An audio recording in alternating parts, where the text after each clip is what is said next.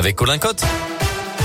Bonjour Colin. Bonjour Mickaël, bonjour à tous. Et à la une de l'actualité ce lundi, ouverture dans quelques heures maintenant devant les assises de l'Isère à Grenoble du procès de Nordal Lelandais. Pendant trois semaines, il sera donc jugé pour l'enlèvement et le meurtre de la petite Malice des. C'était en août 2017 dans le Nord-Isère au cours d'une fête de mariage. Mais il sera également jugé pour des faits d'agression sexuelle sur deux petites cousines et il a détention d'images à caractère pédopornographique. Procès hors norme, on l'a déjà évoqué. Hein, Céline Bouchard là, vous allez suivre avec Léa Dupérin pour Radio Scoop cette première journée.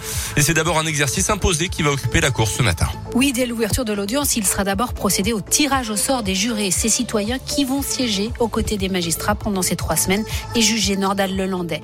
La Cour va ensuite appeler les témoins et les experts qui seront entendus au cours du procès. Ils devront ensuite quitter la salle car ils n'ont pas le droit d'assister au débat tant qu'ils n'ont pas déposé à la barre. La présidente de la Cour d'assises, Valérie Blin, prendra ensuite la parole pour présenter ce qu'on appelle le rapport introductif dans lequel elle va évoquer les faits reprochés à l'accusé. Puis ce sera au tour du greffier de lire l'acte d'accusation. Il faudra attendre le début de l'après-midi pour entrer dans le vif du sujet avec l'examen de la personnalité de Nordal Lelandais et l'audition de ceux qui ont effectué ce travail durant l'instruction. Merci Céline. Toute cette première après-midi et toute la journée de demain mardi sera consacrée à la personnalité de l'accusé. Dans l'actu également chez nous, un habitant de Montrevel en Bresse retrouvé mort chez lui vendredi soir d'après le progrès. C'est un couple qui est rentré d'une soirée qui aurait aperçu la victime inanimée dans sa cuisine. Les lumières de la, de l'appartement étaient allumées nuit et jour depuis le début de la semaine. Le décès du locataire de l'appartement qui vivait seul serait d'origine naturelle.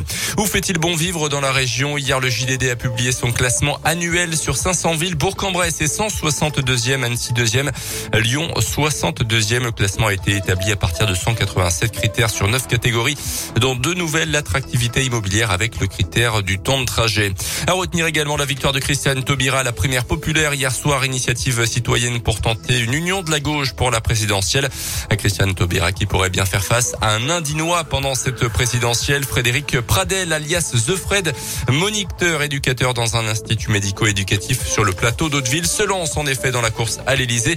Alors ce n'est pas la première fois, cet Indinois de 55 ans était déjà parti en quête de parrainage de maire en 2012 et en 2017, en se présentant notamment en qualité de candidat des cons ou encore avec des propositions décalées comme pour faire disparaître le chômage. Supprimons le travail.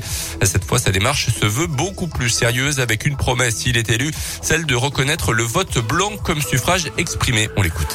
Si c'était le cas, euh, ça changerait la donne à chaque scrutin. Parce que si on imagine un, par, exemple euh, un taux de, vote blanc euh, supérieur au, score des vrais candidats, euh, ça, ça, ferait, en gros, on serait obligé d'annuler l'élection et de la recommencer avec d'autres candidats parce qu'il n'y aurait aucune légitimité à exercer leur, euh, mandat. Moi, je pense que si le vote blanc était reconnu comme suffrage exprimé, il y aurait une beaucoup plus grande participation euh, aux élections et je pense que ça inciterait même les citoyens à se présenter eux-mêmes. Donc voilà. Frédéric Pradel, alias The Fred, a déjà envoyé un bon millier de demandes de parrainage à des maires, bientôt 2000, mais aucun retour pour l'instant.